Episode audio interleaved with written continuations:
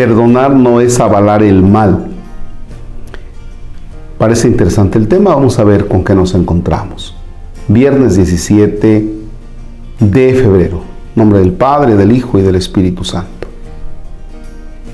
Lo que hace a veces tan difícil el perdón es que de modo más o menos consciente pensamos que perdonar a una persona que nos ha hecho sufrir vendría a ser actuar como si ésta no hubiera hecho nada malo. Sería como llamar bien al mal o apoyar una injusticia. Cosas, todas ellas, que no estamos dispuestos a admitir. Sin embargo, perdonar no consiste en aceptar el mal ni en pretender que es justo lo que no lo es. Evidentemente, no debemos admitir nada parecido, sería como burlarse de la verdad. Perdonar significa lo siguiente, a pesar de que esta persona me ha hecho daño, yo no quiero condenarla, ni identificarla con su falta, ni tomarme la justicia por mi mano. Dejo a Dios, el único que escudriña las entrañas y los corazones y juzga con justicia. La misión de examinar sus obras y emitir un juicio, pues yo no deseo encargarme de tan difícil y delicada tarea que solo corresponde a Dios. Es más, no quiero reducir a quien me ha ofendido a un juicio definitivo e inapelable, sino que lo miro con ojos esperanzados. Creo que algo en él puede dar un giro, cambiar y continúo queriendo su bien. Creo también que el mal que me ha hecho aunque humanamente parezca irremediable, Dios puede obtener un bien. A fin de cuentas, nosotros solo podemos perdonar de verdad porque Cristo ha resucitado entre los muertos y esta resurrección constituye la garantía de que Dios es capaz de sanar cualquier mal. Ay, caray. ¿Cómo llegar al perdón. ¿Cómo llegar al perdón? Fíjense que yo me voy encontrando con personas que en algún momento de la vida se han equivocado y ahora el cambio que han dado es muy sincero, es real, auténtico,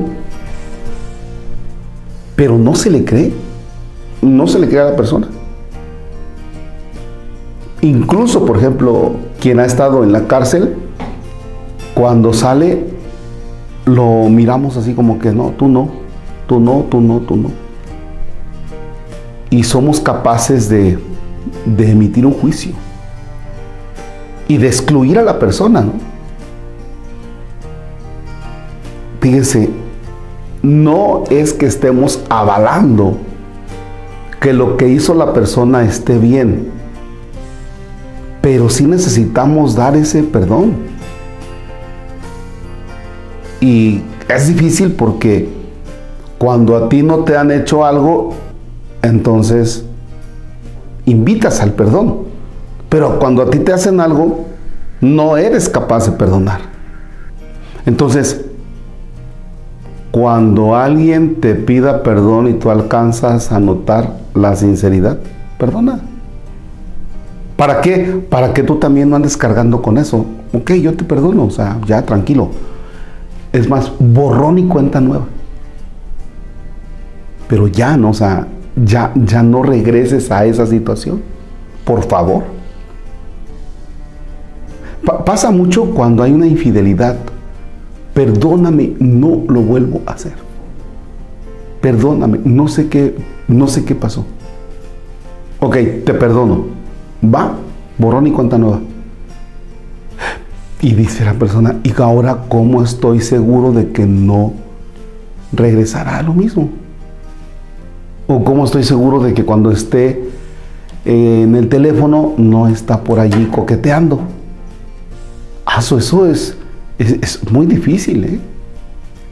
Pero ¿qué pasa? Estamos hablando de la libertad interior. Ah, ¿sabes qué? Ante un acontecimiento, pues ya entrale al perdón y se acabó. O sea, ya te perdono.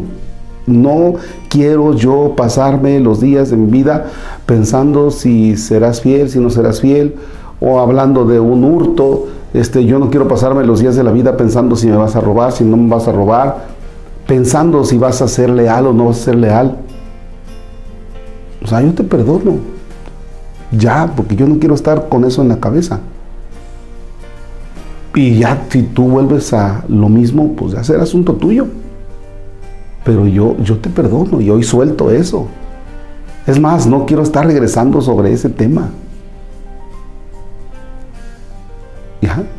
Por eso te perdono, porque yo quiero vivir en la libertad, yo quiero ser libre. Yo no quiero estar pensando en si será, no será, y estar ahí en mi mente. No, simplemente te perdono. Y entro en ese abandono total. Bien. El Señor esté con ustedes. La bendición de Dios Todopoderoso, Padre, Hijo y Espíritu Santo, desciende y permanezca para siempre. Amén. Amén.